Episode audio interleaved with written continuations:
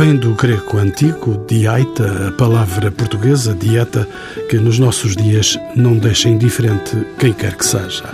Estamos perante um estilo de vida equilibrado, traduzindo exatamente o que é a dieta mediterrânica. Estudada de modo especial nos últimos 50 anos, a dieta mediterrânica é considerada uma das mais saudáveis do mundo, o que é testemunhado pelo facto dos habitantes da Europa do Sul, incluindo Portugal, terem a mais baixa taxa de mortalidade por doenças cardíacas. Em dezembro de 2013, foi anunciada a inscrição da dieta mediterrânica na lista do Património Imaterial da Unesco, que envolveu, além de Portugal, a Croácia, Chipre, Espanha, Marrocos, Itália e Grécia. Participam neste programa a antropóloga Maria Cerdeira da Silva, o sociólogo Jorge Queiroz, coordenador técnico da candidatura transnacional da Dieta Mediterrânica, Ana Mafalda Reis, geógrafa, organizadora do Festival Olhares do Mediterrâneo, João Paulo Martins, jornalista especializado na área de vinhos, e o arqueólogo Cláudio Torres, a quem pergunto liminarmente se Portugal é mediterrâneo ou atlântico é indubitavelmente mediterrâneo. Nós temos isso já mais ou menos bem delimitado. Esses limites são limites históricos, geohistóricos, são limites, de, de, aliás, alimentares, culturais, sociológicos, antropológicos, o que é perfeitamente claro. Nós temos hoje um limite claro entre aquilo que o Orlando Ribeiro marca, o norte, acima de Coimbra, mais ou menos grosso modo, acima das serras que, que dividem a Península Ibérica, é a Ibéria Atlântica. O sul, abaixo de Coimbra, é, obviamente, mediterrâneo. Portanto, nós temos um país dividido em duas partes fundamentais, a Atlântica e a Mediterrânica. Sem nos invadirmos da posição de Cláudio Torres, por outro lado, podemos dizer eh, também que Portugal é mediterrâneo por natureza e atlântico por posição, e falo com uma doutorada em antropologia pela Universidade Nova de Lisboa. Eu acho que nenhum país tem uma cultura por natureza, mas acho que em termos culturais, se procurarmos a maior presença, a maior influência, situar-me preferencialmente no Mediterrâneo, mas acho que os portugueses são mediterrâneos e muitas outras coisas, porque as culturas são fluidas, as culturas são abertas. Não vai chamar nomes aos portugueses? Não, não, não vou chamar nomes aos portugueses. Vão dizer que são muito ricos porque beberam de muitos lados. E o Mediterrâneo foi, sem dúvida, uma das fontes mais importantes de onde beberam. Ana Mafalda dos Reis é geógrafa, bem-vinda também a este programa. Podemos dizer que hum, Orlando Ribeiro, uma das referências da geografia em Portugal, estabelecia uma divisão entre o Norte Atlântico e o Sul Mediterrâneo. Ainda prevalece esta divisão e não vamos invadir também a posição do Cláudio Torres. Bom, não vou aqui propriamente julgar o professor Orlando Ribeiro, que tão bem fez eh, essa descrição de Portugal. De facto, ele pode se referir também a aspectos físicos. Concordo com os outros já intervenientes que falaram. Portugal será mediterrâneo, não deixa, contudo, ter uma grande orla costeira atlântica e, nomeadamente, nós sabemos que usufruímos das brisas mais frescas que têm a ver com o Atlântico, mesmo durante o nosso verão.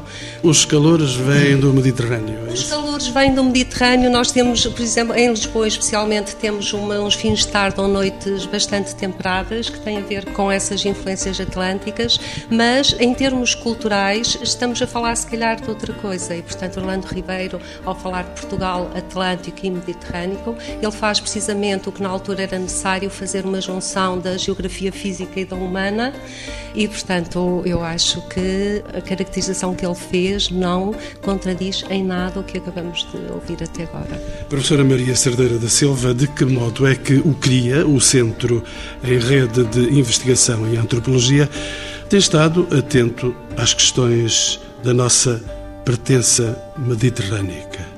Bom, o CRIA tem vários eh, investigadores, vários antropólogos que trabalham em contextos tanto na margem sul quanto na margem norte do Mediterrâneo.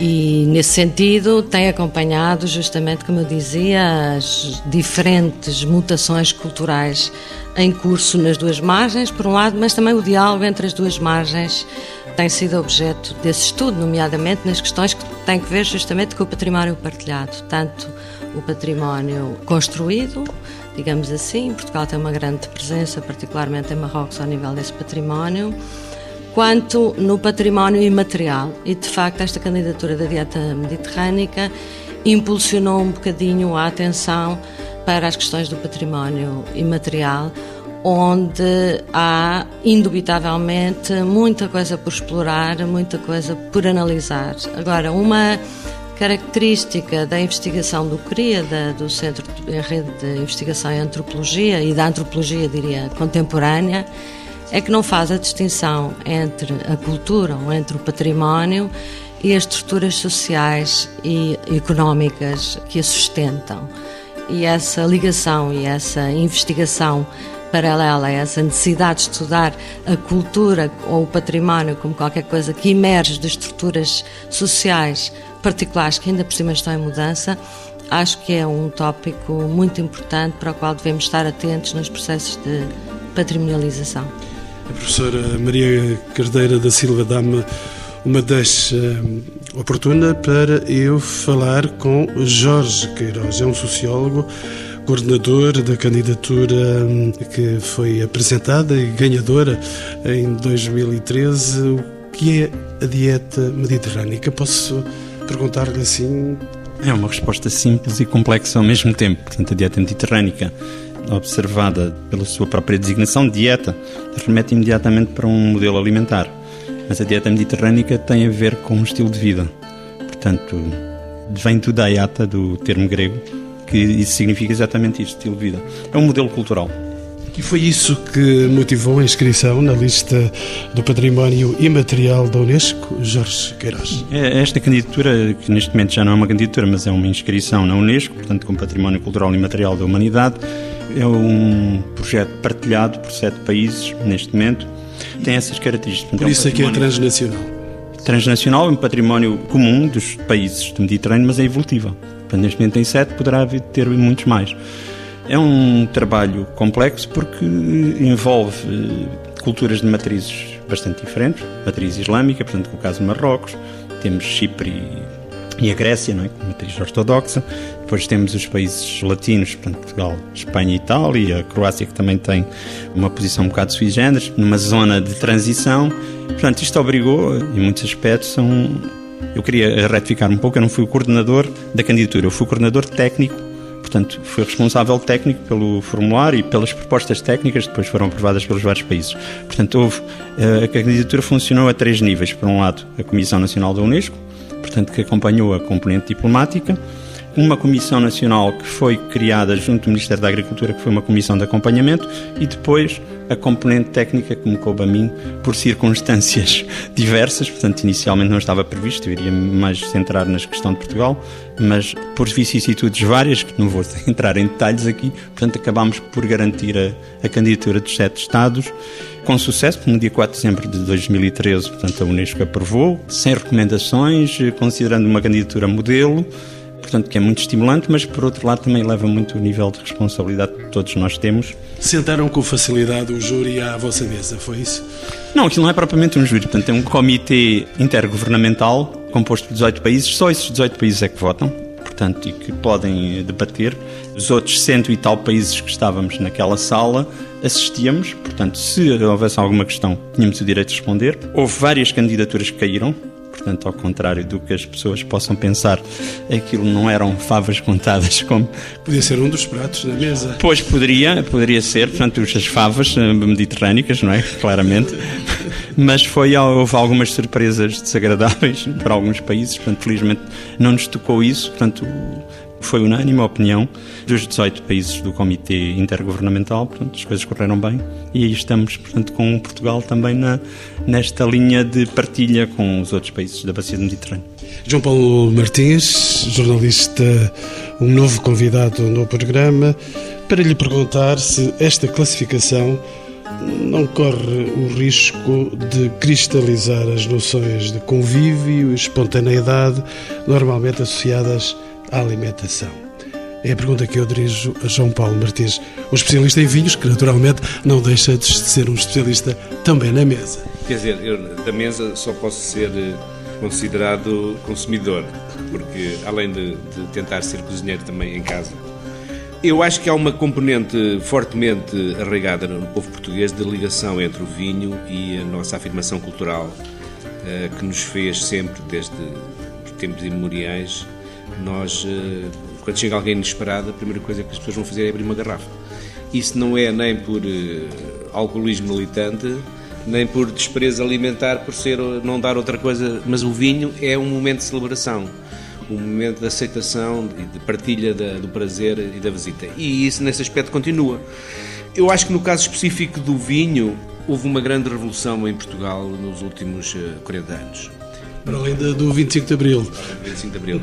E foi posterior, foi posterior. Praticamente só começou nos anos 90. Portanto, tivemos que entrar primeiro para a comunidade europeia para começarem a vir os fundos e a gente poder começar a gastar, não é? E gastámos bem, no caso dos vinhos gastámos bem.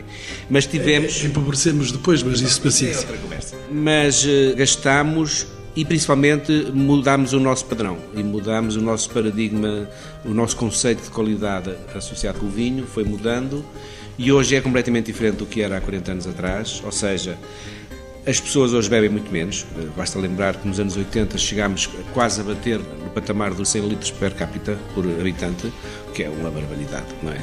Não sei se é uma barbaridade mediterrânea, mas é uma barbaridade. E éramos nós e a França. Normalmente andávamos ainda por cima, ainda por cima aquele vinho não era muito vinho. Uh, não, o vinho era vinho, só que não era muito bom. Mas a, a, a apreciação e o conceito de qualidade que o consumidor está disponível para reconhecer depende também, por um lado, da qualidade intrínseca do produto e daquilo que o próprio consumidor entendo como sendo qualidade.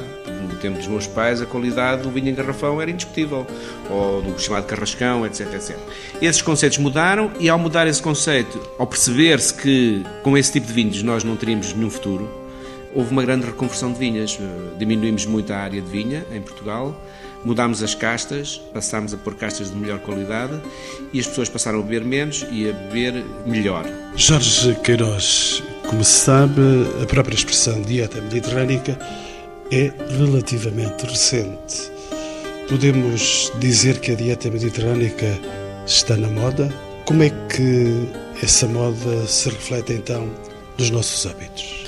A dieta mediterrânica apareceu esta designação porque o Ansel Keys, um fisiólogo americano, no final dos anos 50, fez um estudo de sete países, portanto com o Japão, os países do norte da Europa, e havia três países mediterrâneos. E então verificou, no estudo multinacional, que a incidência das doenças cardiovasculares e coronárias eram muito mais baixas na bacia do Mediterrâneo do que no norte da Europa.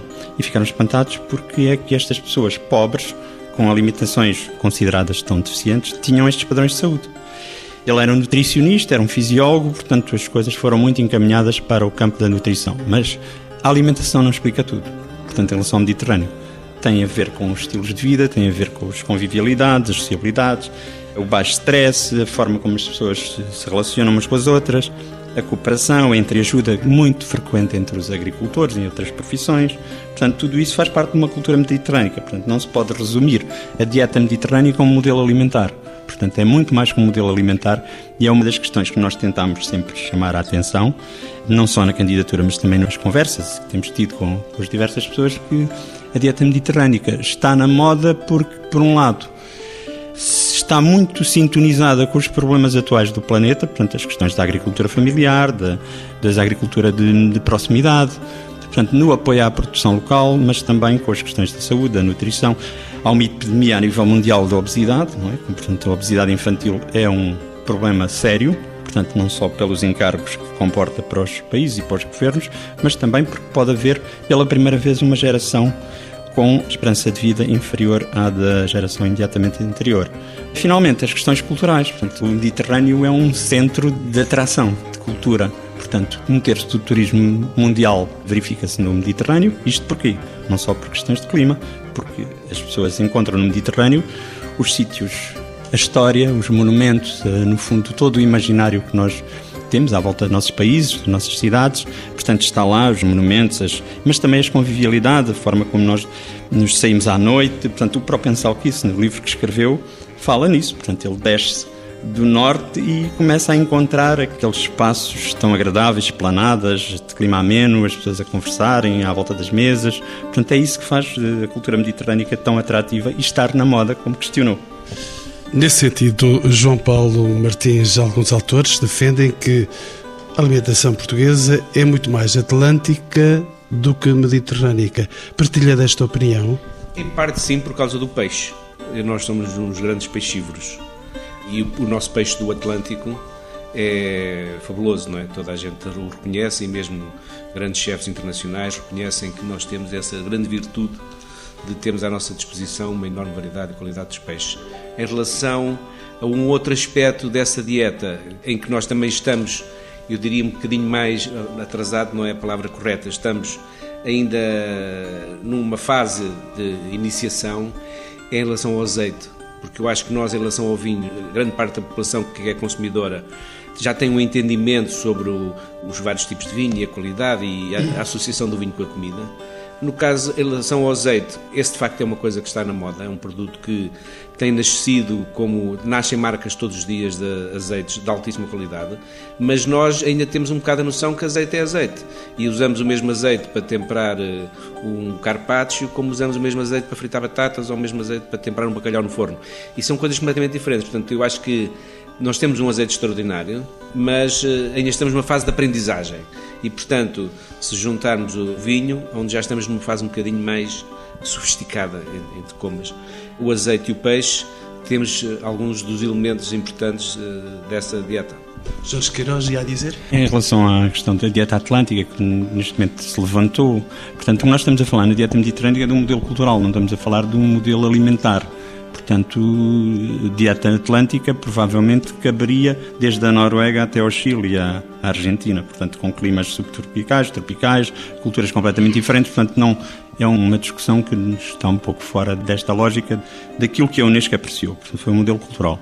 Em relação ao consumo do peixe, portanto, nós de facto somos o terceiro consumidor mundial de peixe, também uma das características da nossa dieta mediterrânica portuguesa é o consumo dos sopas, Portanto, temos uma variedade enorme das sopas e que são muito recomendadas pelos nutricionistas, pelas pessoas da área da saúde e, portanto, também é uma mais-valia muito importante que nós temos ao nosso alcance, que é potenciar toda essa sabedoria e a dieta mediterrânica está muito na cozinha das famílias, na cozinha das senhoras que vão à horta e que têm ali as couves ao lado de casa e que fazem aqueles, têm aqueles segredos todos e, portanto, conseguiram alimentar famílias numerosíssimas, às vezes em condições muito difíceis. Portanto, é uma cozinha dos pobres, dos camponeses, das pessoas que, que ao longo de, de, muitos séculos souberam aprender, portanto, estes truques, estas formas de quase de, de, de sobrevivência. Paulo Martins? Às vezes costuma-se dizer onde, onde houver um imigrante e houver um metro quadrado, está lá uma couve de certeza. E porque nós somos os grandes coveiros e consumimos, no bom sentido, no bom sentido não é coveiros, é coveiros, o que é extraordinário porque de facto há muita gente que vem a Portugal e que prova alguns vegetais portugueses e ficam de olhos abertos, de nunca tinham provado, como seja, por exemplo, grelos. Eu já tenho dado a provar grelos, até alguns jornalistas da área dos vinhos, e eles ficam mas o que é isto? Mas eu nunca tinha ouvido falar nisto, assim ficam como facto muito admirados. Esse tipo de vegetais que nós comemos muito, outros que se comiam muito em França e que nós cá não consumíamos e agora já consumimos, portanto há essa permuta, mas de facto nesse aspecto que falou, nós associamos uma quantidade de produtos da horta que vem da nossa tradição familiar e que eh, é uma pena se a geração atual, que tem filhos mais pequenos, não põe na cabeça daquelas crianças esses hábitos alimentares. Eu vou distribuir o microfone igualmente pelos outros participantes na mesa, de outra maneira estaríamos aqui a privilegiar os homens do vinho e da dieta mediterrânica, mas há aqui uma questão que eu gostava de colocar e que poderá ser uma questão polémica. É a mesma coisa gastronomia mediterrânica e alimentação mediterrânica? João Paulo Martins. A palavra gastronomia inclui a parte sólida e a parte líquida, digamos assim. Inclui a comida e, a bebida. Quando falamos da gastronomia portuguesa, estamos a falar dos comeres e dos beberes dos portugueses. Portanto, neste caso, a, a palavra dieta aqui também é meio evidente como modelo cultural que é, inclui naturalmente todos os elementos que estão associados com a mesa e a partilha. E, portanto, é por aí. Maria Cardeira da Silva, antropóloga, o que é que me diz disto? Não, eu iria justamente nesse sentido. Aliás, só queria dizer também em relação às a estas categorizações da Unesco, que às vezes põem alguns eh, problemas aos antropólogos, sem querer complexificar muito a conversa, mas é uma candidatura que, inclusivamente, o cria como organização não governamental eh, que foi nomeada pela Unesco como ONG com capacidades de consultoria para este tipo de classificações, apoiou particularmente a candidatura da dieta mediterrânica por encontrar nela não apenas essa percepção da cultura alargada, portanto, que se calhar não encontramos tanto na ideia de gastronomia, que é uma espécie de alta cozinha, mas que encontramos nesta ideia de dieta mediterrânica, que tem justamente, como já foi dito, essa dimensão cultural e essa dimensão social. Agora, a perspectiva dos antropólogos é muito no sentido de apoiar esta valorização cultural não acreditando tanto que se trata de uma cultura que existe de forma imutável, como sempre existiu, mas como um conjunto de valores que, de alguma maneira, devem ser preservados, independentemente das mutações sociais e económicas que, de facto, já dificilmente possibilitam a sua a sua manutenção, porque nós estamos aqui a falar de hortas, estamos a falar das senhoras na cozinha, estamos a falar de modelos sociais que se calhar já não existem. E, portanto, é preciso pensar como é que se mantém esses produtos e essa forma de estar, e isso pode ser, e foi nesse sentido que eu queria e que a antropologia apoia esta candidatura, porque vê nisso potencial para dinamizar formas de desenvolvimento em torno desta ideia, mas que passam também por desenvolvimento social e económico e que não passam apenas por uma ideia preservacionista e romântica de uma coisa que já não existe, justamente porque já está, já é etérea, já está desligada das formas sociais que lhe dão, no fundo, aquilo que podemos chamar autenticidade, não é? Cláudio Torres, há quem diga, há quem defenda que o Mediterrâneo é um modo de ver, pensar e agir. Será que Portugal com os seus contrastes, incorpora essa forma de viver? Está a ver, é que o geral, o falar de Portugal é mais complexo. Repara, a arqueologia não trata dos que sabem escrever e dos grandes discursos. Trata dos pequenos, dos que nunca tiveram história. Precisamente porque a gente apanha as coisinhas pequeninas que se perderam, os bolsos rotos, os restos, as lixeiras. É por isso que a lixeira hoje para nós é fundamental para perceber o que é que se comia e como se comia. Portanto, nós apanhamos aqui a vida dos camponeses em todas as épocas, desde o século X, XI, que é o século que nos interessa. Portanto, nós estamos a encontrar uma estrutura alimentar interessantíssima. Estamos hoje a analisar sementes, por exemplo, grainhas, à procura de castas ainda no século X e XI. Sabemos que se bebia e nada mal em época islâmica, porque a malta não é parva, não é? Como é normal, e portanto, e, portanto vais-te comendo e bebendo em todas as épocas com uma enorme variedade. O que é fantástico é esta enorme variedade de sementes e restos alimentares que encontramos nas lixeiras de uma pequena cidade como seja Mártula, não é? Agora, esta riqueza alimentar resta ou restringe-se a zonas rurais de interior. Estão ligações que são ligações com a pequena horta, com a pequena propriedade, com as zonas de terra que hoje estão a ser abandonadas. Portanto, era daí que, que saíam aquela imensa variedade de produtos. Por exemplo, na nossa história começam a surgir, digamos, uma enorme variedade a partir do, do 11, do 12, quando começam a vir géneros alimentares orientais. Vêm da Pérsia, vêm da Índia, vêm da China e começam a entrar novidades, não é? No ponto de vista hortícola, frutícola, etc. Isto vem encher este mundo e vai penetrando lentamente no mundo urbano, não é? E depois estende-se ao mundo rural. Ora, este século XI para nós, neste Sul, é já de uma imensa riqueza e que dá ainda a sensação de que estamos a perder estamos a deixar ficar para trás, principalmente pela forma como fazemos a abordagem e do território. Nós hoje fazemos a, a prospecção arqueológica, vamos à procura da água, antes de tudo. Se há um poço num certo local que nunca seca, apanhamos ali um povoado, nas imediações. Vivia daquela água. E, portanto, esse povoado habitualmente é muito longo. Já ali está, pelo menos há 4, 5 mil anos ainda vive até aos nossos dias.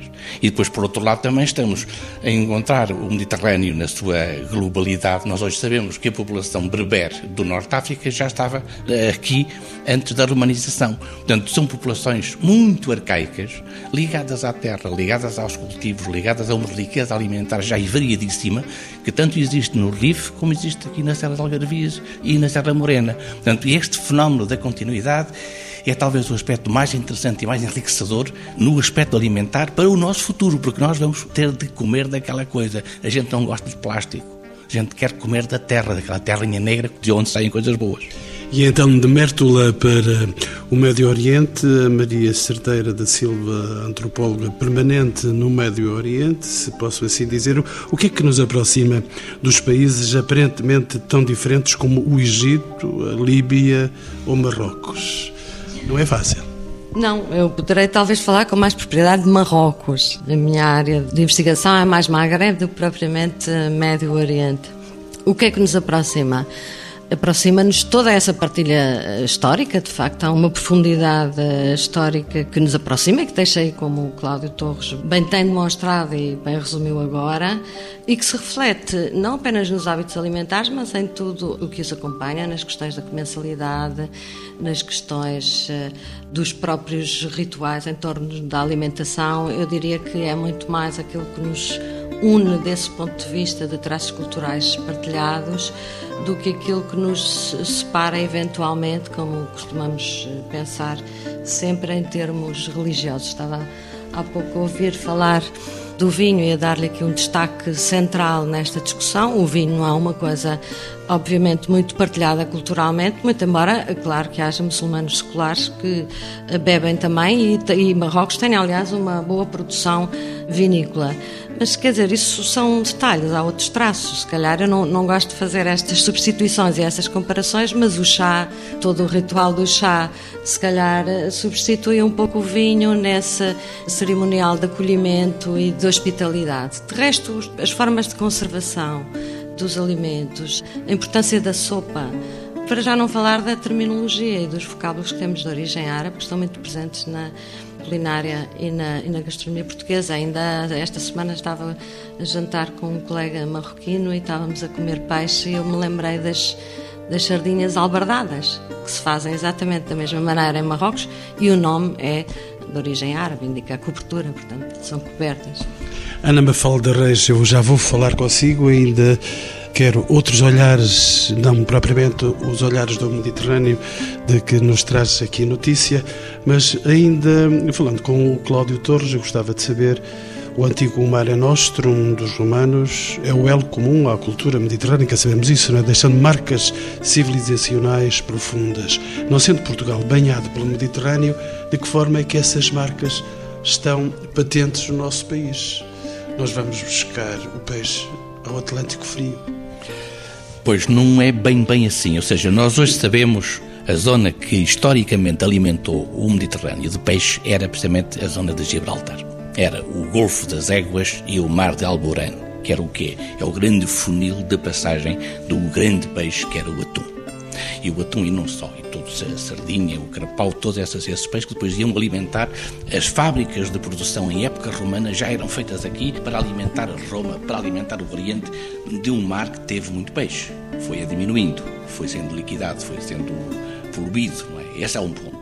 Portanto, aqueles livros, por exemplo, o Mar Negro foi sempre um mar cheio de bom peixe, não é? Aliás, desde o esturjão, etc, etc. Portanto, havia muito peixe em épocas históricas. É claro que foi diminuindo, a pouco e pouco foi diminuindo, ultimamente pela poluição. Agora, o muito peixe e a, as técnicas alimentares do peixe, a gente apanha na arqueologia, nos restos alimentares, apanhamos uma imensa variedade de peixes, desde nas épocas que melhor conhecemos, que é o século XI e XII, não é? Uma enorme variedade de todo o tipo de peixe tanto desde o grande sável até à lampreia, até esse, essa enorme variedade de pequenos peixes, não é? Que eram fundamentais na alimentação. Quer dizer, muitas vezes não era feito o, o peixe autonomamente, como hoje a gente faz. Por exemplo, fazíamos muitas sopas, muita sopa, muito caldo, muita caldeirada, muita misturada de todo tipo de peixe, que era a base alimentar da gente mais pobre. A gente hoje apanha as provas disso nas próprias espinhas e restos de ósseos, não é?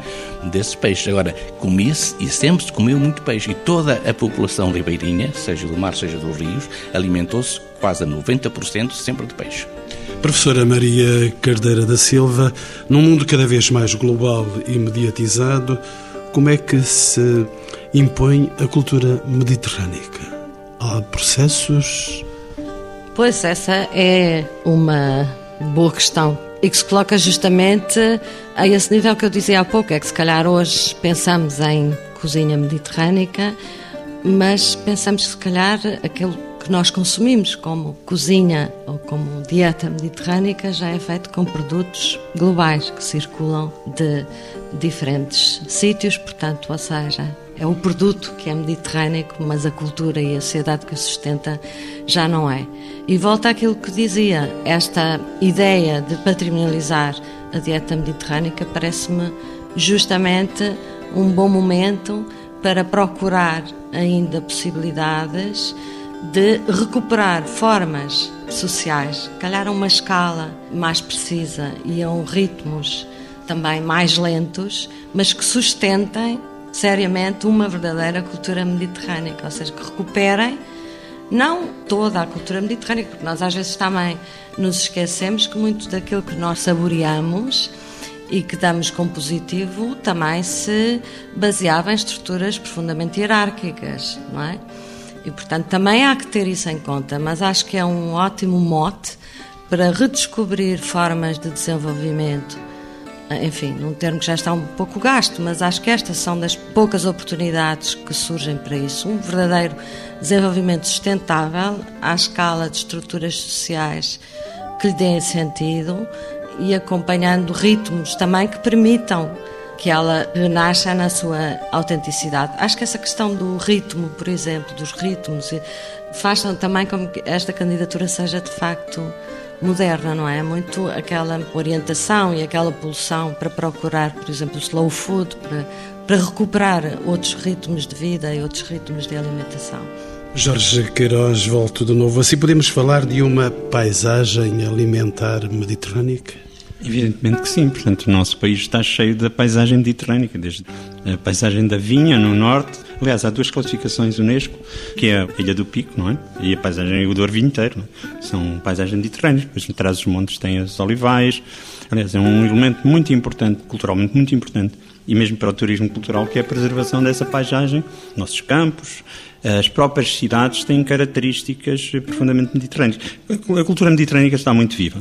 Na minha opinião, da forma como as pessoas ainda se relacionam. Se nós vamos aos, aos mercados populares, portanto, não, não digo nos grandes centros comerciais, mas nos mercados portanto, de Olhão, ou de, portanto, cheio de vida, cheio de daquilo que sempre foram os mercados. Portanto, e há também um regresso e uma procura das, dessas soluções. Sim, dos mercados urbanos, os produtos frescos. Aliás, uma das valências muito importantes que tem, do ponto de vista alimentar, a dieta mediterrânica é esta sazonalidade. Portanto, as pessoas comem de acordo com as estações do ano.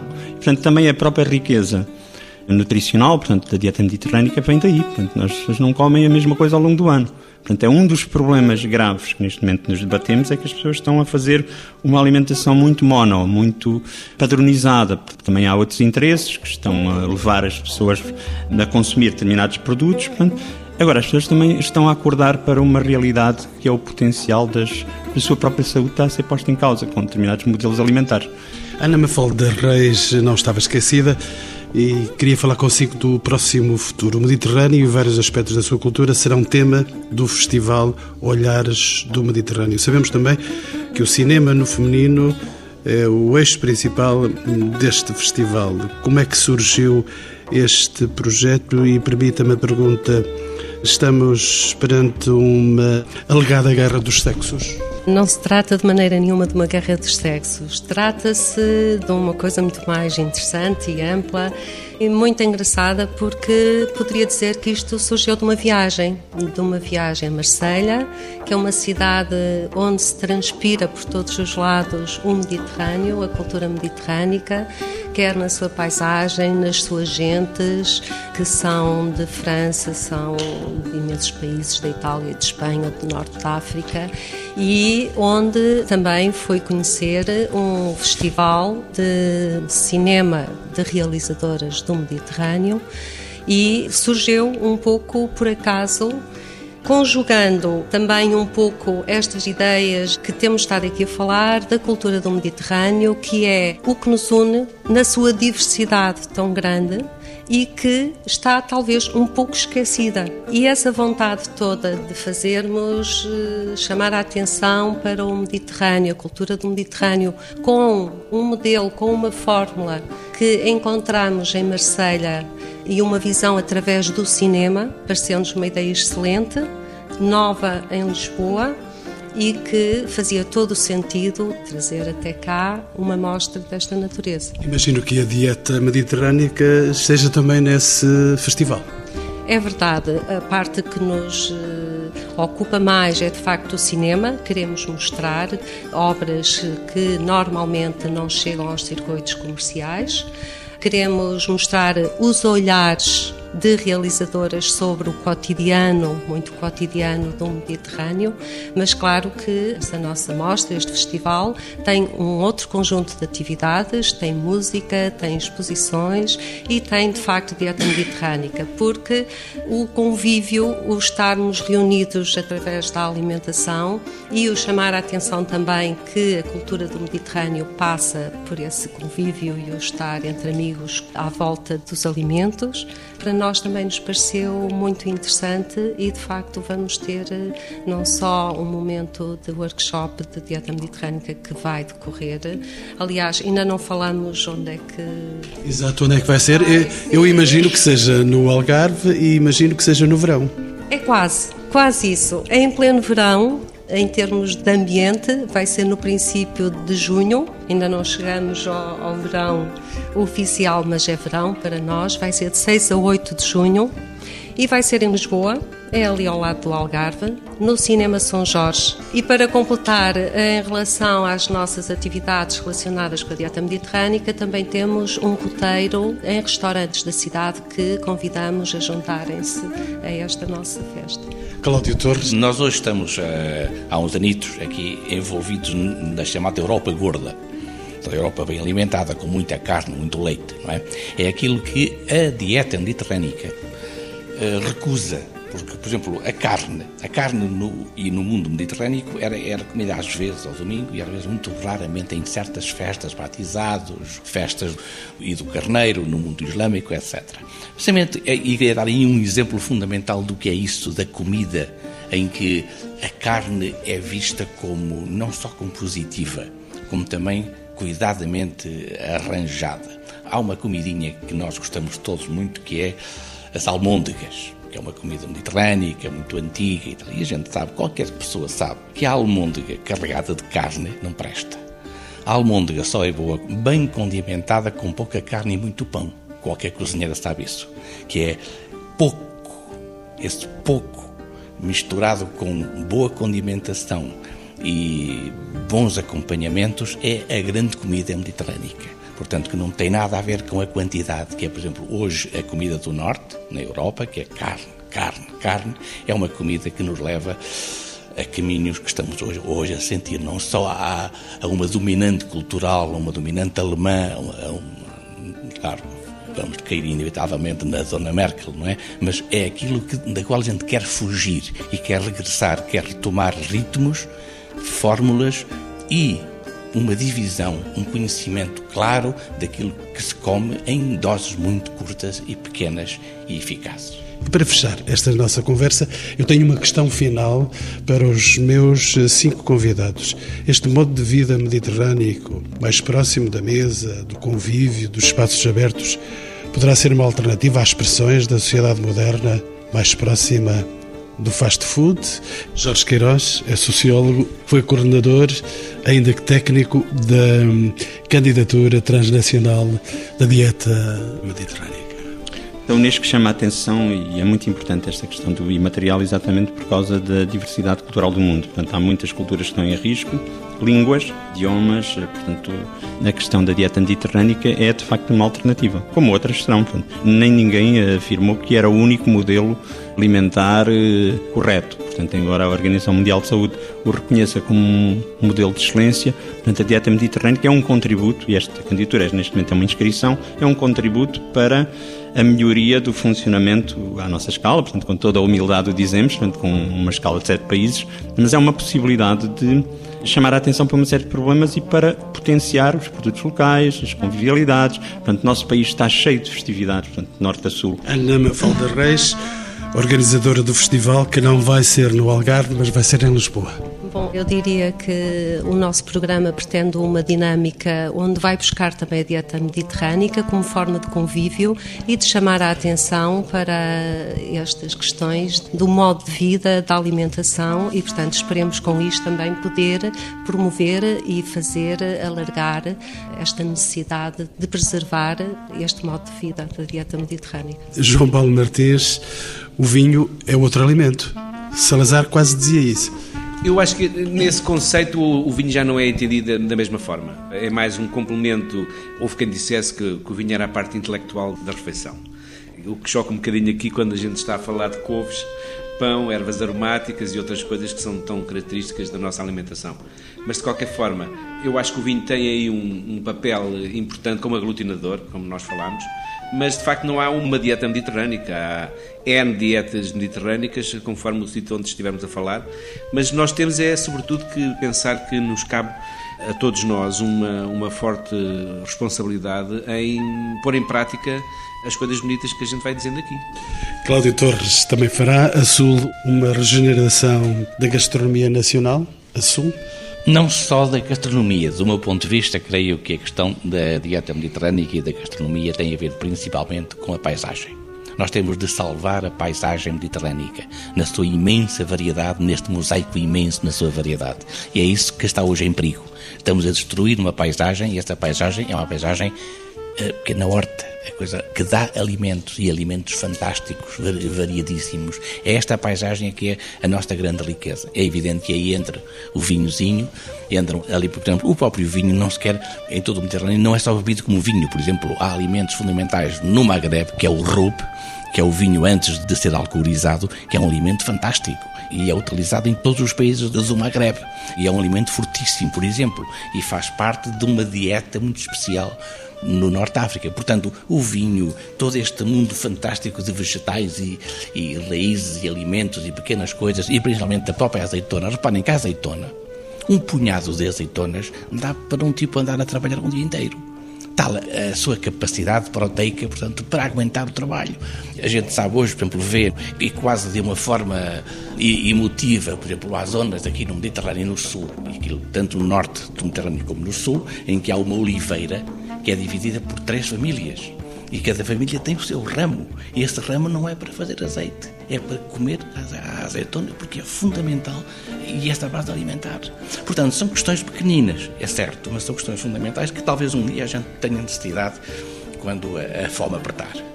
E então, hoje, os Encontros com o Património oferecem-lhe uma oportunidade de um almoço diferente, pelo menos de dieta mediterrânica.